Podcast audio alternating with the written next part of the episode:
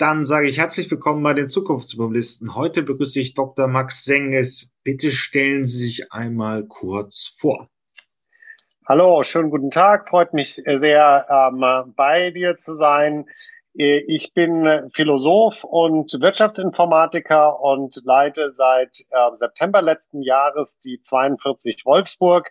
Das ist eine Softwareentwickler-Uni, die äh, ganz ohne Professoren Vorlesungen und Zertifikate aufkommt. Und äh, da wir unseren Hauptsponsor mit Volkswagen gewinnen konnten, haben wir eine Spezialisierung zu äh, Softwareentwicklung für Autos und Mobilitätsökosysteme gebaut. Und ich glaube, so bist du auf mich aufmerksam geworden. Und äh, ich freue mich sehr auf das Gespräch.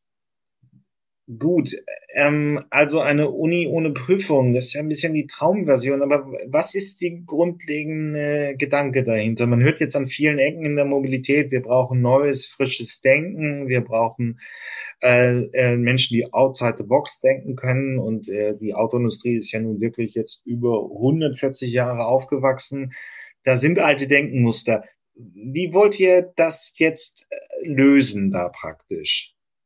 Oder was ist die Idee dahinter? Soll das wirklich der Programmierer fürs selbstfahrende Auto werden? Oder ist es mehr so ein Experimentierlaboratorium, wo wir wirklich nicht genau wissen, wo die Reise hingeht? Also wir wissen zum Glück schon ganz gut, dass der Ansatz funktioniert. Denn die 42 Schulen gibt es seit 2013 in Paris, mittlerweile in 33 Standorten weltweit, also in 22 Ländern. Und im Moment studieren ungefähr 10.000 Studenten nach dieser Methode. Und die ist jetzt also nicht automo- oder mobilitätsspezifisch. Das ist eine Spezialisierung, die wir speziell in Wolfsburg entwickeln und dann von da aus auch in die Welt tragen wollen, sondern es ist ein Lernkonzept für Softwareentwickler allgemein. Und äh, funktionieren tut es durch sogenanntes Peer Learning und äh, ein Kernteam, das sich um die Fragestellungen kümmert ne, das Curriculum sozusagen entwickelt, was die Studenten durcharbeiten. Das kann man sich ungefähr so vorstellen, äh, wenn jemand schon mal irgendwas programmiert hat, dann schreibt man eigentlich meistens als erstes Hello World irgendwie in die Welt, ja, auf dem Bildschirm oder ins Internet oder sonst irgendwie. Und das ist noch ziemlich einfach. Das kriegt man nach ein, zwei Stunden ähm, sich einlesen und rumprobieren, kriegt man so, ich will einfach nur eine Nachricht darstellen, das kriegt man hin. Und dann wird's immer ein bisschen schwieriger. Und im Gegensatz zu äh, den klassischen Her ähm, Lehrmethoden, sagt man ja auch schon Lehrmethoden, nicht Lernmethoden, sind wir eben wirklich eine lernerzentrierte ähm, Pädagogik und Schule. Das heißt, bei uns ähm, sagen die einfach nur, schreib Hello World auf dem Bildschirm, das ist die Aufgabe und dann suchen die Studenten selber, wie kann ich das machen? Und die benutzen da Google, die benutzen YouTube, die benutzen Foren, die tauschen sich vor allem gegenseitig aus und fragen, sag mal, hast du da dir, äh, dir die Aufgabe schon mal angeguckt? Und sind dann angehalten, sich immer gegenseitig zu helfen, aber nicht die Lösung zu sagen. Und ähm, wenn sie dann später ein bisschen komplexere Programme geschrieben haben, dann gibt's auch keinen Professor, der das äh, überprüft, sondern sie stellen sich den Code quasi gegenseitig vor. Das heißt, du sagst, ich habe ähm, hab jetzt eine Lösung für das Lernproblem XY, dann ähm, kommst du in unsere Datenbank und es wird dir jemand zugeteilt, ähm, zufällig, der mit dem du dich dann triffst, wo du deine Lösung vorstellst. Äh, er oder sie stellt dann ein paar kritische Fragen, um zu sehen, hat er das auch wirklich verstanden. Und die geben sich dann gegenseitig Feedback und äh, Bewertungen. Das Wichtige ist, es wird nicht nur der Student bewertet, der die Lösung vorstellt, sondern auch der, ähm, der dieses Feedback gibt und die Bewertungen äh, für die Sache abgibt. Und dadurch lernt man auch äh, Teamfähigkeit, gegenseitig Feedback geben und das annehmen und umsetzen. Also diese soziale Komponente ist ganz wichtig bei uns. Man lernt nicht nur das, was eben jetzt im Buch steht und was die äh, Herausforderung ist, sondern man lernt Probleme zu lösen und selber neu anzugehen. Das heißt, ähm, ne, man ist danach unabhängiger, ähm, weil man sich selber weiterbildet. Man lernt das Lernen. Und äh, drittens äh, muss man wirklich sagen, dass diese ähm, Methode dazu führt, dass die ähm, Lernenden, die Studenten mehr Verantwortung und mehr unternehmerisches Denken in ihre ähm, ja, Arbeit reinbringen. Und das gedenken wir durchaus ähm, auch speziell jetzt im Automotive-Bereich zu entwickeln, damit die unsere Absolventen dann auch in diesem deutschen Schlüsselsektor angestellt und äh, erfolgreich tätig sein können. Hm. Ja, das ist jetzt natürlich die konkrete Frage, die konkrete Frage auf eine, eine gewisse Konzeption heraus. Wir haben jetzt, ich habe die Zahlen nicht mehr ganz genau im Kopf, aber wir, so die, die, die, die, den Einzug der Software ins Auto war so in den frühen 70er Jahren in der Oberklasse. Ja. Ähm, CAN-Bus und so weiter, ja. Genau, ähm, und dann ist, ist es heute eigentlich auch schon ähm, fast ein fahrender Computer und dann kennen wir diese alten Bonbons auch noch, dass die S-Klasse der späten 90er äh, Jahre mehr, mehr, mehr Software drin hatte als die Mondlandefähre. Wir kennen die Entwicklung. Und jetzt stellt sich aber nochmal die Frage, in Phoenix, Arizona fahren sie ja schon ähm, und jetzt langsam dann auch in San Francisco die vollautomatisierten Fahrzeuge noch mit Fahrer. Aber im Prinzip können sie es alles alleine. Und dann kommt nochmal einfach eine riesige Explosion an, an Programmcode, die da rein muss. Ähm, es ist ja eine relativ große Herausforderung, die man sich in dieser Industrie jetzt gerade stellt, zu sagen, wir wollen in Deutschland ist es jetzt auch schon legitim, drei plus zu fahren. Das ist wirklich schon nun äh, gewisse Fahrmanöver werden alleine machen, dann geht man zu vier, dann geht man zu fünf das sind ja unglaubliche Mengen an Software, die da entwickelt werden müssen. Gibt es da eigentlich irgendwo mal ein Beispiel dafür?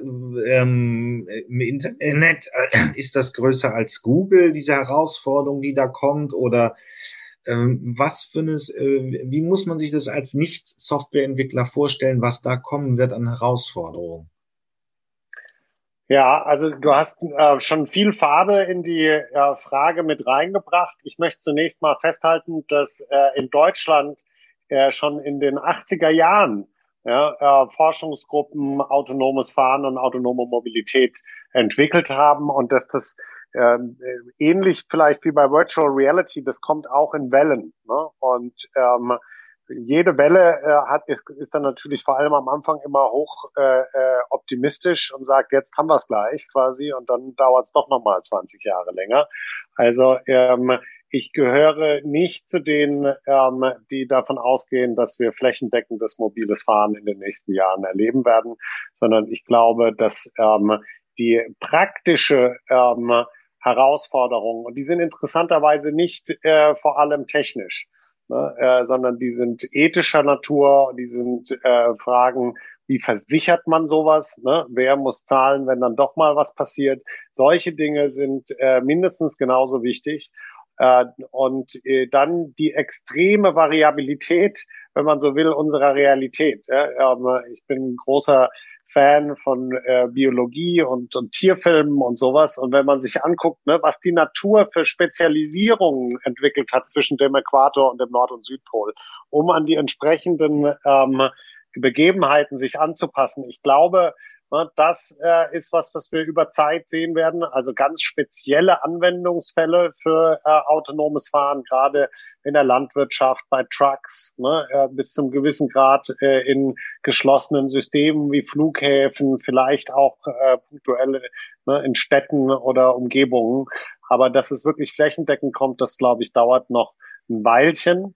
Und ähm, du hast jetzt konkret gefragt, was sind die Herausforderungen. Und ähm, da äh, ist natürlich zunächst zu nennen Computer Vision, ne, die Dinge zu erkennen und eben zu interpretieren. Äh, und da kommt dann auch meine philosophische Prägung mir durchaus äh, zugute, denn es geht ta tatsächlich äh, darum abzuwägen ne, und zu klassifizieren. Also wir kommen. Deswegen ist der Begriff künstliche Intelligenz ja durchaus richtig gewählt. Ne? Da, da geht es äh, genau darum, zu verstehen, was was ist und das richtig einzuordnen und dann noch zu überlegen, wie es sich in der Zukunft weiterentwickelt. Also sprich, wo es in äh, einer Sekunde oder in zehn Sekunden oder in zwei Minuten ist und entsprechend daraus wieder Entscheidungen zu treffen.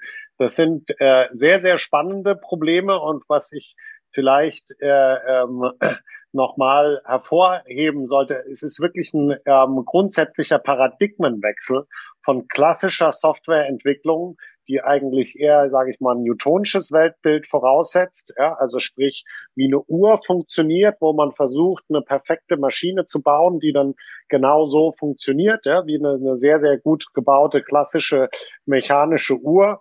Ähm, und das äh, äh, autonome Fahren und alles, was mit Machine Learning zu tun hat, ist eben sehr viel näher an einem, ähm, ja, einem Organismus oder einem, einem lernenden, komplexen, adaptiven System dran. Das heißt, äh, zweimal dieselbe Situation äh, für zwei ähm, Machine Learning oder äh, künstliche ähm, autonomes Fahrensysteme können zu unterschiedlichen Ergebnissen führen, je nachdem, was das entsprechende System vorher erlebt hat und gelernt hat. Und da stehen wir tatsächlich äh, noch ziemlich am Anfang, ja, was eben das Abschätzen und die Sicherheitseinschätzungen im Speziellen angeht. Ich kann aus meiner äh, Erfahrung, ich war fast äh, elf Jahre bei Google ähm, in verschiedenen Rollen unterwegs, unter anderem in unserem äh, Forschungsteams in äh, Kalifornien, in Mountain View. Und ähm, was ich mit den Kollegen da gemacht habe, ist genau die Frage äh, zu besprechen, wie bringen wir Pro Produkte, die so eine künstliche Intelligenz, Machine Learning Aspekte beinhalten, an den Markt. Und die Antwort war äh, definitiv nicht so, wie wir klassische IT-Produkte am Markt gebracht haben, nämlich eine große Verkündung auf einer Konferenz und dann am nächsten Tag ist das Produkt in allen Ländern der Welt mehr oder weniger gleich zu kaufen, sondern man muss äh, solche Produkte etappenweise und ähm, quasi fast Anwendungskontext für Anwendungskontext einführen. Das heißt, wenn wir neue Services ähm, bei Google getestet haben, dann macht man das zuerst mal in Nordamerika, dann probiert man es mal in Afrika, mal in Europa, in unterschiedlichen Communities, in unterschiedlichen Kontexten, um äh, das entsprechend abzuwägen. Ich weiß, ich äh, bin jetzt nicht so genau in deiner Kernfrage drin, ja, was äh, muss man können, um ähm, autonomes Fahren zu ermöglichen. Aber äh, die Antwort ist insofern korrekt, als dass äh, sie sagt, noch, wir, wir sind noch nicht da, um äh, es wirklich morgen auf die Straße zu bringen. Da ähm, möchte ich die Erwartungen etwas dämpfen. Wir sind aber in einer unheimlich produktiven Phase. Bei uns in der Schule haben wir jetzt zum Beispiel ein ähm, zwei auf vier Meter Tisch gebaut, der an den Seiten ähm, Glaswände hat. Und da drin fahren jetzt unterschiedliche ähm, autonome Roboter. Und äh, genau das, ne, so, so ein ganz praktisches Hands-on entwickeln, ausprobieren, ist äh, das, was meiner Meinung nach diese nächste Generation an Softwareentwicklern und die nächste Generation von ähm, Automobilentwicklern brauchen und wovon sie profitieren werden, dass äh, man ganz praktisch die, die Systeme einsetzt und ähm, immer weiterentwickelt. Eine der, der großen äh, Unterschiede zwischen dem klassischen äh, Industrieprodukt ja, ist ja, das wird ausgeliefert und dann ist es äh, in der Form, bis man es ähm, x Monate, Jahre später dann ersetzt oder es kaputt geht. Die neuen Produkte werden kontinuierlich abgedatet und verbessert. Das ist ja eines der Features, mit denen auch Tesla zum Beispiel äh, sich sehr abhebt, dass sie sehr früh diese OTA Over-the-Air-Updates gemacht haben und man morgens in die Garage kommt und das Auto einem sagt, hallo, ich habe jetzt übrigens das und das neu gelernt und äh, steh, äh, diese neue Funktion steht dir jetzt bereit. Das ist, glaube ich, ein Umdenken, was ähm, natürlich in den Köpfen der Ingenieuren passiert und dann mittelfristig auch in den Köpfen der ähm, Autobauer und Zulieferer etc.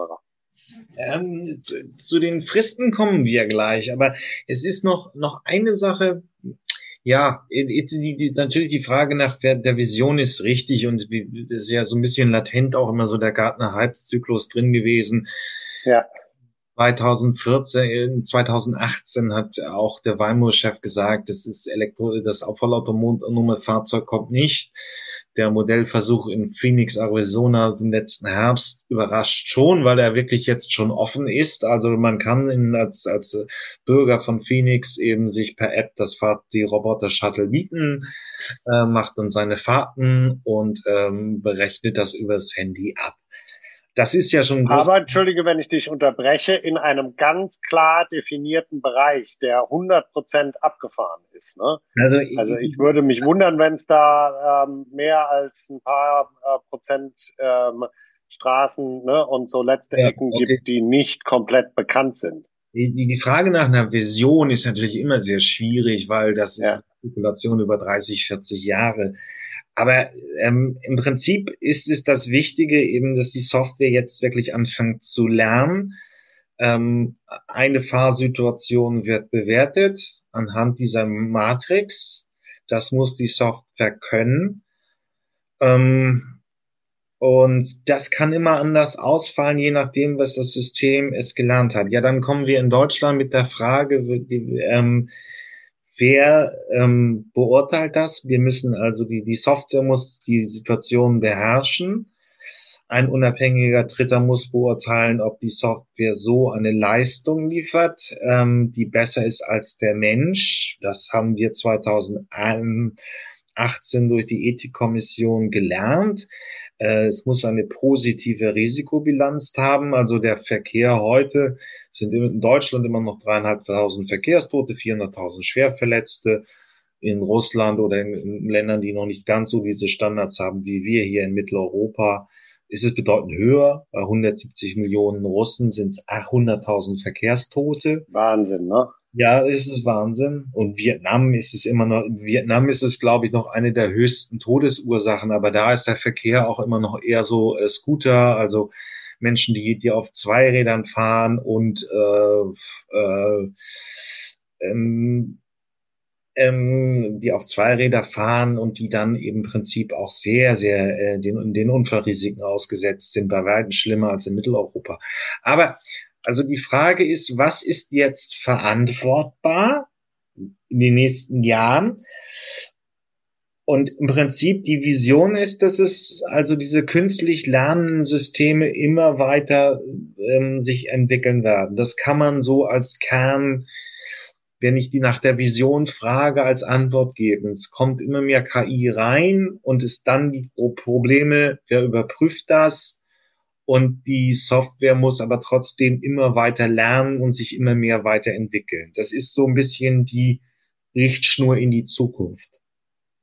Kann ja, äh, ich glaube, das kann man schon sagen. Ähm, ich hatte ähm, vor ganz kurzem den ähm, Steffen Heinrich von Peregrine AI, äh, Berliner Startup, das sich genau mit solchen Fragen autonomen Fahren und ähm, äh, ja, wie können wir eine ganze Flotte damit verbessern und, und was können wir daraus lernen, beschäftigt. Äh, kann ich dir sehr empfehlen. Die, die Folge ist heute Morgen äh, live gegangen von unserem Podcast.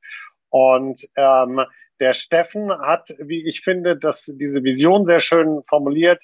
World of Zero Accidents, Zero Traffic Emissions and Zero Mobility Barriers. Ne? Und ähm, das ist äh, schon äh, beachtlich dass man äh, wirklich sagt, äh, man ist nicht zufrieden mit ähm, dem äh, ja eine Verbesserung der Zahlen, sondern wirklich ganz runterzukommen bei den ähm, und da muss man natürlich sagen Maschinen ver verursachten Unfällen. Ne? Ja, wenn sich jemand davor schmeißt, dann wird das nicht zu lösen sein, aber ja. äh, keine ähm, Abgase und vor allem auch keine Mobilitätsbarrieren mehr. Also für ähm, Leute, die auch kein Auto selbst besitzen, in der Lage zu sein oder die, die eins besitzen, in der Lage zu sein, da Mobilitätsmix zu machen. Und äh, zu dieser sehr schönen äh, Vision von ähm, dem Steffen würde ich gerne ergänzen eine Vision von ähm, einer äh, äh, offenen Plattform für Mobilität. Ich habe äh, persönlich viele Jahre mit Windsurf zusammengearbeitet. Wind ist äh, einer der beiden Erfinder von TCP/IP und das ist ja die Grundlage des Internet. Und das Internet ist ein interoperables Netzwerk. Das heißt, äh, ganz viele unterschiedliche, ähm, sowohl sagen wir mal, äh, Telekom-Verbindungsmethoden können genutzt werden und ganz viele Dienste können da über dem TCP/IP-Protokoll ähm, dann äh, wiederum gefahren werden und Inhalte können transportiert werden. Und das fehlt uns meiner Meinung nach ganz massiv im äh, Automobil- und Mobilitätsbereich. Daran hapert es äh, äh, wirklich um die nächste Stufe der Mobilität jetzt zu zünden, die eigentlich schon möglich, möglich wäre. Also wovon ich spreche, ist ein äh, Internetwork of Cars, ja, äh, ein Internet of Cars, da äh, geht es darum, dass zwischen den Autos und der Umgebung, den anderen Stakeholdern, seien das ähm, äh, Verkehrsleitsysteme, Ampeln etc., Tankstellen, ähm, äh, andere äh, Vehikel, Fahrräder, ähm, Fußgänger, Bushaltestellen und so weiter. Äh, zwischen denen muss es einen Austausch geben, damit die sich aufeinander abstimmen können. Denn äh, ich halte auch die Idee des autonomen Fahrens äh, sagen wir mal, das ist schon sinnvoll. Ne? Natürlich muss das Vehikel auch ohne irgendjemand anders fahren können, sonst kommt man ja, äh, sonst wäre man dann, wäre man stuck ohne die anderen. Aber ähm, grundsätzlich äh, haben äh, in Holland und teilweise auch in Frankreich sehr äh, schöne Forschungsstränge zu äh, kooperativen Fahren. Denn in den allermeisten Fällen kann man ja seinen, seinen Eindruck von der Welt, ja, sein Verständnis von der Welt ergänzen durch äh, andere Sensoren, andere Blickwinkel, ja, die eben wieder anderes sehen und dementsprechend mitteilen können. Man kann sich aufeinander abstimmen, ja, was äh, zum Beispiel das Überqueren von Kreuzungen angeht, etc. Also da ähm, äh, geht es darum, so wie TCP/IP für ja, den klassischen Datenverkehr ein ähm, Kommunikationsprotokoll für Mobilitätsteilnehmer zu äh, erstellen. Und das Wichtige ähm, ist dabei meiner Meinung nach, dass das auf einem offenen Standard basiert. Warum das beim Internet gut funktioniert, ist niemand gehört dieser TCP/IP-Standard, sondern ähm, der wird äh, weiterentwickelt von einer Organisation, die heißt IETF, Internet Engineering Task Force. Und die wiederum hat nicht mal eine Mitgliedschaft. Du kannst, jeder kann zu den Treffen von der IETF gehen und mitreden. Das ist ein meritokratisches Prinzip. Man muss schon was zu sagen haben. Ne? Man darf jetzt nicht irgendwie einfach stören und so weiter. Also da darf jetzt nicht jeder einfach alles sagen. Ähm, aber die haben wirklich, wie ich finde, eine sehr effektive und eben minimal bürokratische, ja, maximal meritokratische und minimal bürokratische äh, Möglichkeit gefunden, um solche Standards zu entwickeln. Weil was mich schon äh, als neu ähm, Ankömmling, ja, als Neuer in diesem Mobilitätssektor äh, wundert, ist, wie lange die Zyklen sind, wie lange sich da äh, über Standards ähm, in Konsortien und ne, äh, äh, irgendwie hat man das Gefühl, in, in ähm, durchaus auch politisch und äh, auf jeden Fall ähm, protektionistisch geprägten Szenarien ausgetauscht wird, anstelle dass man sagt, so, wir haben hier zwei Vorschläge, lass uns mal gucken, welches von beiden von der Ingenieursseite her besser funktioniert und das ziehen wir dann durch. So haben die bei den Internetentwicklungen äh, in dieser Internet Engineering Task Force seit Jahrzehnten gehandelt und das Ergebnis ist ein, eine der sich am schnellsten und äh, auch übrigens breitesten entwickelnden Technologien, die wir jemals äh, entwickelt haben.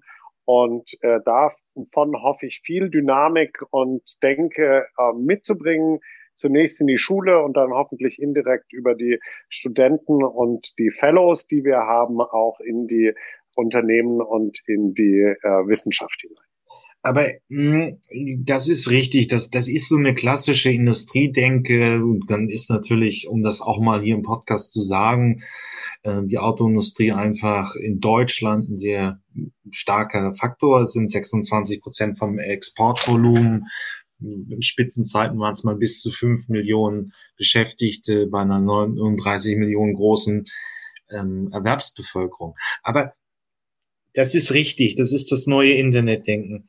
Aber nochmal zurück zum Kern der Frage. Kann man das wirklich versprechen, dass es Zero äh, Unfälle ist und eine möglichst große Teilhabe an Mobilität? Weil es wird doch immer Situationen geben, wo auch die Technik überfordert ist, wenn in Bad, äh, in Bad Birnbach sich ein Pilot verfliegt und plötzlich auf der Straße, ähm, auf der Hauptstraße landet, dann ist das System mit dieser neuen Situation ja eben genauso überfordert, wie es der Mensch wäre, und dann entsteht ein Unfall. Ähm, man kann doch eigentlich nur sagen, dass die großen Risiken im Straßen, im, im Verkehr, in der Mobilität, zu schnell, Alkohol, unaufmerksam und, und, und, die dann für Unfälle verantwortlich sind, dass die rauskommen. Aber es wird immer eine ganz kleine technische nicht zu minimierende Lösung geben. Wenn es, ich meine, auch der Brückenbau ist so alles andere als innovativ, aber ab und zu spricht äh, doch mal eine Brücke zusammen und äh, tötet Menschen. Diese Logik wird doch erhalten bleiben. Also eine Zero ähm, Unfälle wird es nicht geben können in einer unperfekten Welt. Ja, Jürgen, du hast absolut recht. Äh, das sehe ich auch so. Und ähm, es muss natürlich trotzdem das Ziel sein. Ne? Und äh, ich glaube auch, dass wir da immer näher rankommen. Ne, wenn man sich jetzt allein äh, so die, die Technologie, ähm, ich sag mal, ein Autoreifen. Ja, ich kann mich noch erinnern, als ich, äh, ich bin jetzt 42, also als ich in den frühen 80, 80er Jahren mit meinen Eltern unterwegs war, also ich kann mich, glaube ich, wirklich konkret erinnern, dass uns zweimal der Reifen geplatzt ist. Mhm. Äh, mir ist, seitdem ich 18 bin, ehrlich gesagt überhaupt noch nie der Reifen wieder geplatzt. Ne? Ähm, natürlich passiert das immer noch, aber es passiert halt wirklich so äh, minimal, dass ähm, man eigentlich sagen kann, wir sind da schon nahe dran jetzt an diesem Zero. Und das muss natürlich das Ziel sein, ja, auch nicht aufzuhören, ähm, äh, wenn es noch die äh, 0,3 Prozent gibt, dann auch die zu minimieren. Und es ist ja immer eine Frage der, äh, ne, in was für einem Horizont schaut man sich das an. Äh, die Menschen tendieren dazu, zu überschätzen, was kurzzeitig möglich ist und zu unterschätzen, was langzeitig möglich ist. Also sprich, äh, was in einem Jahr passiert, äh, da sind wir tendenziell eher denken wir, es kann mehr passieren als eigentlich möglich aber dafür in zehn Jahren, äh, in 20 Jahren gibt es wirklich tektonische Verschiebungen und äh, ja, Paradigmenwechsel, die, die sich ähm, ganz fundamental auswirken.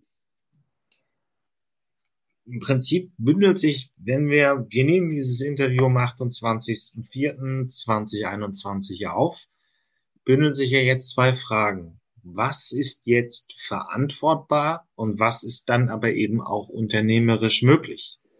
Also mit der Stand eben zu diesem Zeitpunkt, wo könnte ich automatisiertes Fahren einsetzen und wo, wo ist es ethisch vertretbar? Wo würde also ein, ein, ein Zuwachs an Sicherheit, an Menschenleben, an, an ähm, Teilhabe, aber auch an geringeren Kosten, dann frei werdende Kapitalströme und, und, und, und, und.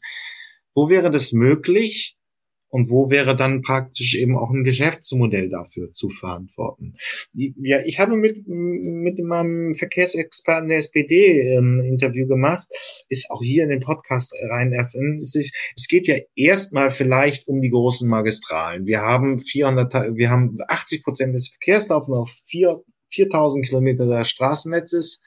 Das sind diese ganzen Verkehre, LKWs, die von ähm, ja von Süddeutschland zum Frankfurter Flughafen fahren oder zum Hamburger Hafen und so weiter und so fort. Ähm, und da ist eben der Mensch noch als Faktor drin. Wäre das jetzt schon machbar 2021? Ja, also ist eine sehr gute Frage. Ähm, ich glaube, die ähm, Herausforderung oder die Lösung ähm, ist, ist nicht pauschal zu beantworten, sondern äh, wirklich Case by Case, äh, ja, Region für Region, Anwendungsfall für Anwendungsfall zu schauen. Und ähm, also ich bin ein Riesenverfechter von ähm, äh, Kosmopolitanen, von internationalen Lösungen auf UN-Level. Aber eben genauso wichtig scheint mir, ähm, einen Spielraum, einen Freiraum eben auch, und das ist für mich äh, dabei entscheidend, das ist ein rechtlicher Freiraum, der gebraucht wird, um äh, lokale Lösungen auszuprobieren und dann von da zu, ähm, zu ähm, allgemeineren Lösungen zu kommen. Also äh, wenn du mich fragst, ne, wo ähm, kann man, ähm, in, in welchen äh, Fällen kann man äh, autonomes Fahren schon heute anbieten, ne, dann ähm, würde ich vorschlagen, zu sagen, äh, ja, Länder oder Regionen, in denen ähm, besonders äh, eindeutige ähm, Straßenlage und äh, Wetterlagen sind. Ja, dann kann man äh, da zum Beispiel, deswegen macht der Arizona zum Beispiel Sinn, ne, da ist es sehr trocken, da hat man ähm, sehr selten ähm, äh, Stürme und Situationen, die einfach Ausnahmesituationen überall auf der Welt sind und dementsprechend Herausforderungen fürs autonome Fahren. Es geht nicht darum, die 90 Prozent ähm, normal äh, Fälle des autonomen Fahrens abzudecken. Die kriegt man, glaube ich, wirklich gut im Griff. Aber in den zehn Prozent Sonderfällen, deswegen heißen sie ja so, ne, ist halt eine Bandbreite an Sonderkonditionen drin, die ähm, von den Systemen nicht zu handeln sind. Und ähm, da Stück für Stück vorzugehen und ähm, gezielt Risiken einzugehen ne, und ähm, die, die Systeme in ähm, kontrollierten Umfeldern zum Laufen zu bringen, ist, glaube ich, erstmal der, äh, der Schritt, der da entscheidend ist. Und du hast ja ähm, eingangs noch breiter angefangen ne? und als ähm, Philosoph mit dem Hintergrund, äh, mit der Perspektive der Brille auf, würde ich gerne einsteigen. Die Frage habe ich natürlich ganz häufig auch bekommen, während ich bei Google war. Ne? Was sollen wir machen? Sollen wir alles machen, was wir machen können? Und wie, wie weit äh, sozusagen geht der, äh, der Druck nach vorne ja, und die ähm, Notwendigkeit dann irgendwo auch getrieben von kapitalistischen Dynamiken, ne, das erwartet der Markt, dann gewisse Dinge zu tun. Und äh, ich glaube, dass das eine, eine schwierige ähm, Herangehensweise ist. Denn ähm, als Gesellschaft, ne, als Menschen könnten wir ganz, ganz viel tun und haben uns aber eben genau äh, in, äh, in der Zivilisation als ähm, Gesellschaften, als Gemeinschaften darauf verständigt, äh, uns an Regeln zu halten und die ähm, weiterzuentwickeln, klar, aber ähm, immer im Dialog miteinander.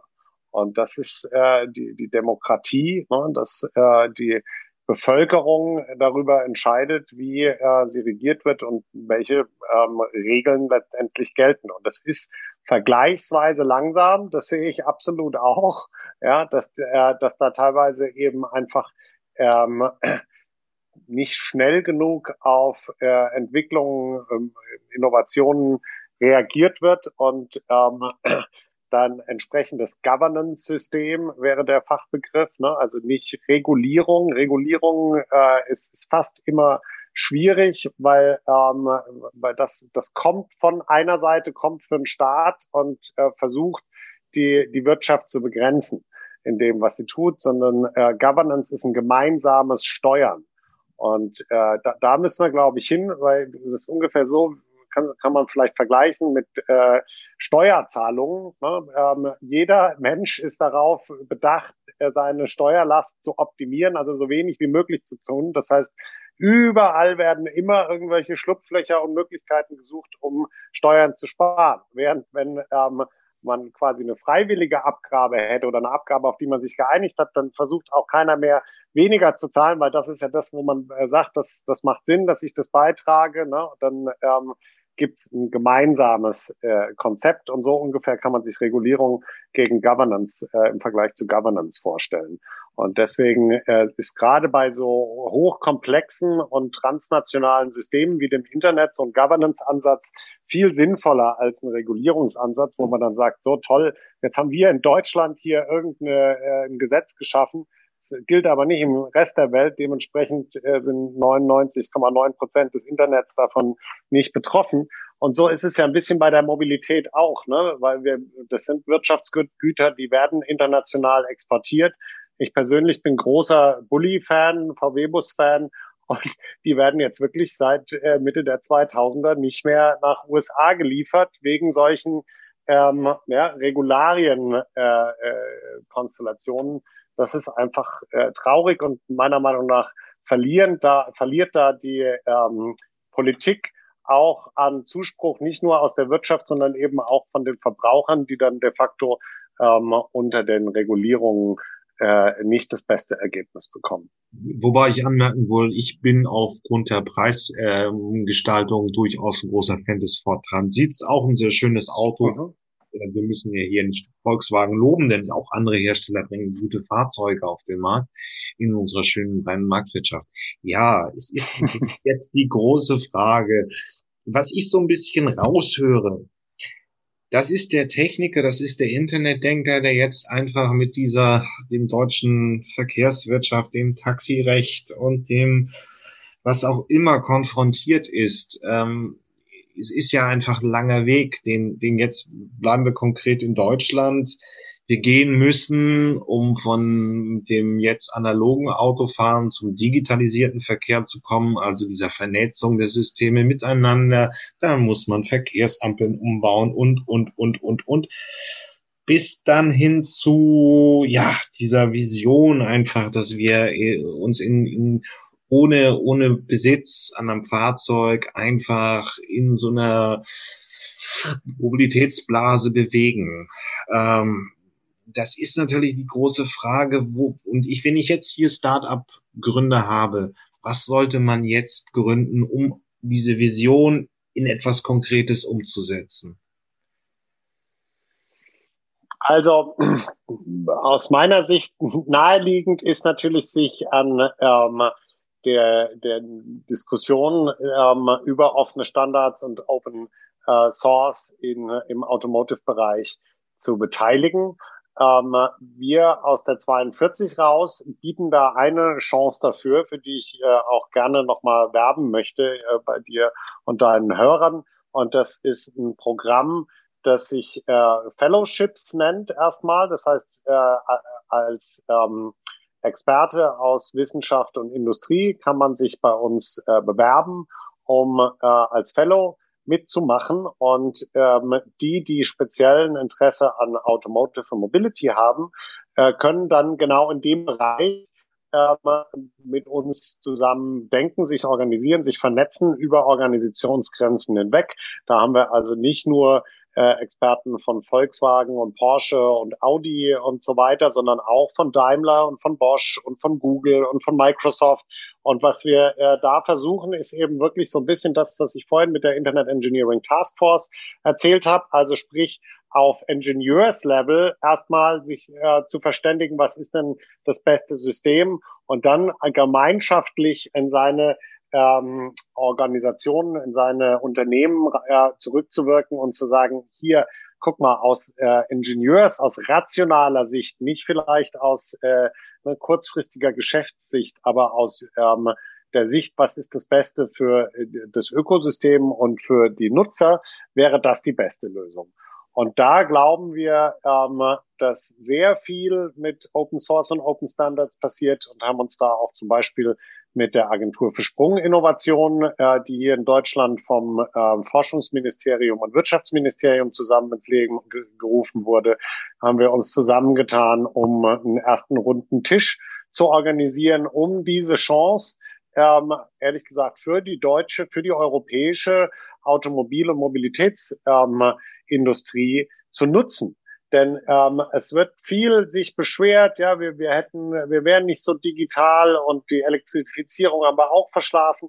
Ich glaube, ähm, ne, wir, wir haben jetzt vielleicht nicht den ähm, Vorreiter-Status äh, ne, und haben ähm, da jetzt das meiste schon auf die Straße gebracht, wobei, wie gesagt, ne, autonomes Fahren in den 80ern gab es jetzt auch noch nicht in vielen Locations. Also so schlecht stehen wir auch in diesem, in dieser Perspektive gar nicht da. Ich glaube aber ähm, vor allem, dass wir jetzt eine Riesenchance haben, um, wenn wir dieses Internet of Cars, wenn wir die Open Source, die man braucht, um eben nicht nur in den Top äh, deutschen, europäischen Fahrzeugen, sondern in allen Fahrzeugen äh, gute Sicherheitstechnik zu platzieren.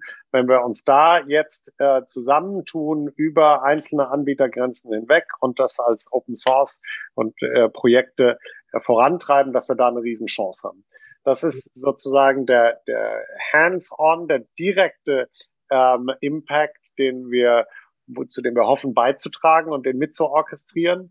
Und die zweite, ähm, vielleicht wichtigere Aufgabe ist die Entwicklung des ähm, Ausbildungsstudiengangs, äh, würde man bei einer Universität sagen. Software Engineering, Automotive and Mobility Ecosystems. Wir kürzen es ab mit CIMI.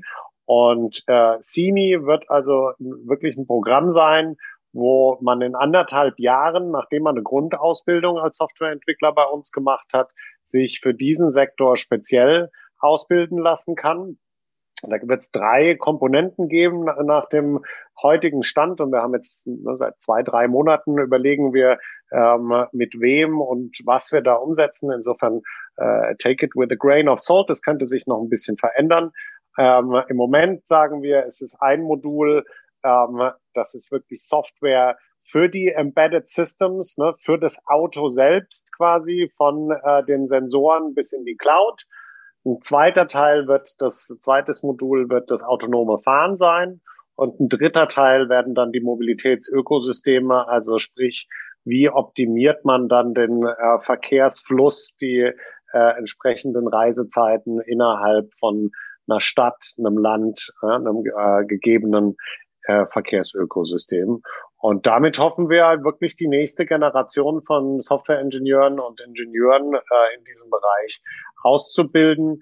Das geht dann ab ähm, ja, ungefähr Februar, März nächsten Jahres konkret bei uns als ähm, Studiengang los. Und bis dahin haben wir viel äh, Pilotieren, Pionierarbeit, ja, Prototyping, was wir, wie gesagt, ähm, mit einem ganz tollen Gruppe, ähm, die ungefähr aus zwölf ähm, Professoren und äh, Industrieexperten besteht im Moment, die wir ähm, auf ungefähr das Doppelte, so 24 Beitragende erweitern wollen in den kommenden Monaten. Und das ist so unser kleiner Beitrag, ähm, der ähm, allerdings hoffentlich den Samen ja, äh, entwickelt und einpflanzt, denn wir werden das nicht für die 42 alleine machen, sondern das wird äh, eine sogenannte Open Educational Resource, also offene Bildungsmaterialien, von denen man wie bei Open Source den Quellcode bei uns die äh, ähm, ja, Lernmaterialien, das Curriculum, den Syllabus etc.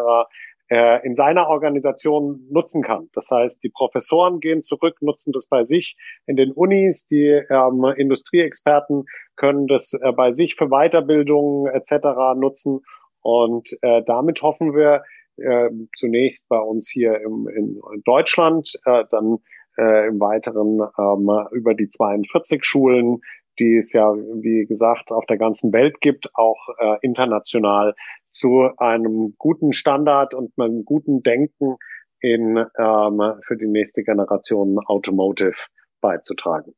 Ähm, ist natürlich ganz klar auch, ähm, da komme ich meiner Pflicht nach, in den Shownotes dieser Podcast-Episode ist sowohl das Fellowship-Programm aufgeführt, als auch die Agentur für Sprunginnovation.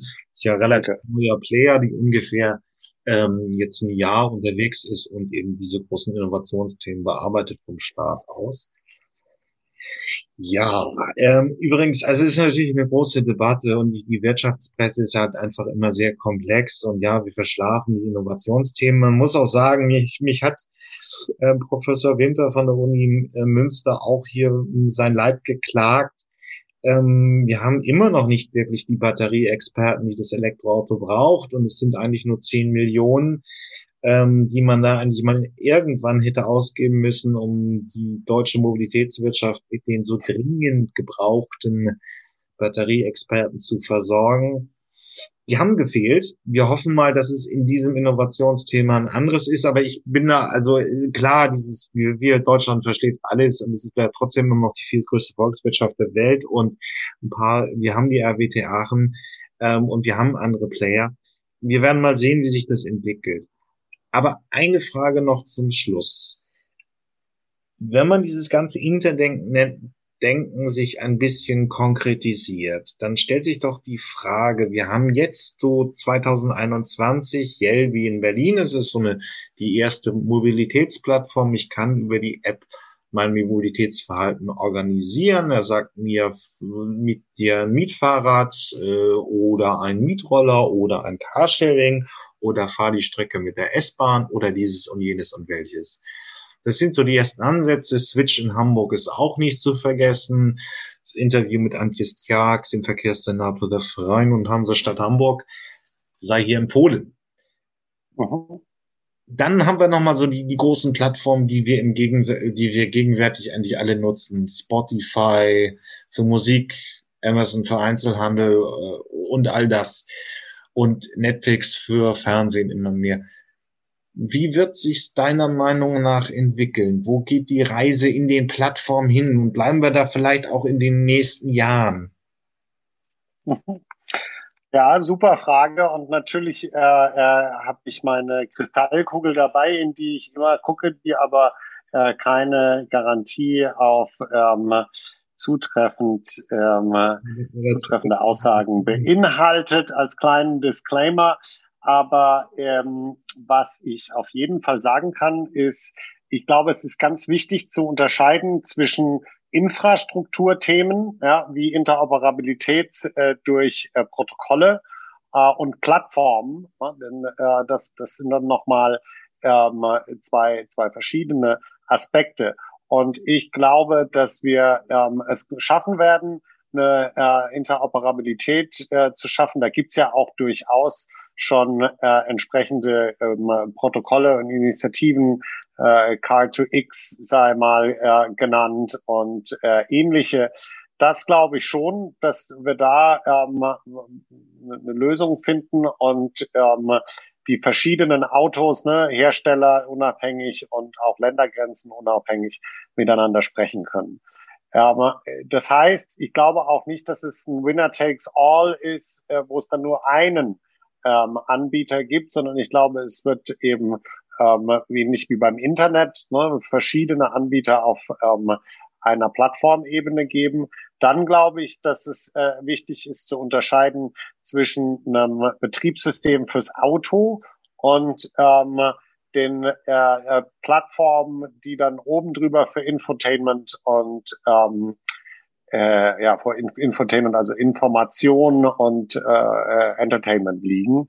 Und dementsprechend äh, glaube ich, dass es einen sehr starken Case gibt für ein VW-OS, gegebenenfalls auch für äh, was Linux-artiges auf dem Betriebssystem äh, Level. Da gibt's von äh, Linux eben ne, einen ähm, entsprechenden Automotive-Strang, ähm, der dann für viele kleine vielleicht der, der attraktive äh, äh, die attraktive Lösung für das Betriebssystem ist. Da oben dran auf dem Infotainment-Bereich würde ich aber allerdings sagen, wollen wir unbedingt Multi-Homing etablieren. Das heißt eben genau äh, die Sachlage, wie sie im Moment ist, nämlich entweder man benutzt das native Infotainment-System in dem Auto oder man steckt sein iPhone oder sein Android-Phone dran und dann übernimmt das iPhone beziehungsweise ähm, das ähm, Android komplett die, das Infotainment-System. Das finde ich sehr schade, sondern da würde ich mir wirklich vorstellen, dass man äh, sich auf eine Grundlage äh, verständigt auf einen Standard und dann äh, alle Teilnehmer, die im Auto sitzen, ne, entsprechend äh, Lieder hinzufügen können zu Playlisten, gewisse Apps nutzbar machen über die Screens, die verfügbar sind und äh, so verschiedene Plattformen im äh, gleichen Vehikel nutzbar sind. Also so, man spricht in der Technik von der Stratifizierung, also so ein ähm, Layering, die verschiedenen Schichten in so einem Technologiestack muss man äh, separat betrachten. Und ähm, gerade der Punkt, den du angesprochen hast, äh, wenn es jetzt um auch verschiedene Fortbewegungsmittel geht, da muss ich meinem alten Arbeitgeber schon das Kompliment machen, dass Google Maps glaube ich, da für viele äh, den Standard immer weiter und, und die Erwartungshaltung immer weiter pusht, ne? dass jetzt die ähm, öffentlichen Verkehrsmittel da alle mit abgebildet sind, ja, dass ähm, eben äh, entsprechend auch multimodal schon ähm, die, die Vorschläge gemacht werden, wie man am schnellsten hinkommt. Aber sind wir da schon, wo ähm, ich gerne wäre und ich glaube, die Nutzer es, es, es gut fänden, ne, dass man eben wirklich sagen kann, na gut, also ich fahre gerne mit den Elektrorollern, aber ähm, nicht mit denen von der Marke, ne, solche Profilbildungen. Ähm, da komme ich jetzt nochmal auf ein Thema, äh, äh, dass das nochmal eine eigene Folge wert wäre, nämlich mhm. der, die Daten ähm, äh, Governance bei solchen Themen. Ich glaube, dass wir uns da momentan äh, viele, äh, viel Wertschöpfung und viel guter Service durch die Lappen geht wegen einem ähm, einerseits falsch verstandenen Datenschutz, aber auch einer nicht zureichenden äh, Identitäts, digitalen Identitätsmanagement-Lösung, ähm, so dass man wirklich gezielt sagen kann, mit dem Profil, denn Nutzerprofile werden so, wird immer äh, verteufelt in der, in der Diskussion, aber die bieten natürlich auch unheimlich viel äh, Customizing, Zuschnitt auf die persönlichen Präferenzen mit so einem Profil und das ist auch sehr, kann auch sehr, sehr positiv sein. Und äh, da sehe ich einen weiteren Bereich, wo wir in, in Europa und in Deutschland ähm, viel gut machen, aber auch äh, viel auf der Straße liegen lassen und so ein bisschen wie beim MP3. Ne? Vielleicht haben wir am Ende die äh, Datenschutzgrundverordnung eingesetzt, aber die, die wirklich davon profitieren, sitzen in anderen Teilen der Welt und ähm, entwickeln dann die Standards, die ähm, wirtschaftlich und dementsprechend äh, gesellschaftlich auch erfolgreich sein werden. Ist ein schönes Schlusswort, wahrscheinlich schon der Übergang zum nächsten Interview. Vielen Dank, Max. Ganz vielen Dank nochmal für die Einladung. Und äh, wir würden uns natürlich freuen, wenn der ein oder andere Interesse an unserer Schule äh, bekommen hat. Äh, 42wolfsburg.de. Im Sommer und im Herbst gibt's die nächsten Auswahlverfahren für die, die sich umschulen oder äh, einfach äh, von der Pike auf Software Engineering lernen wollen. Äh, für Fellows sind wir kontinuierlich offen, äh, für, wenn hier Experten ähm, zuhören dann ähm, sehr gerne melden und bei dem äh, Curriculum für Automotive und Mobilität mitwirken. Alles klar. Bis dann, ne? So. Ich danke dir.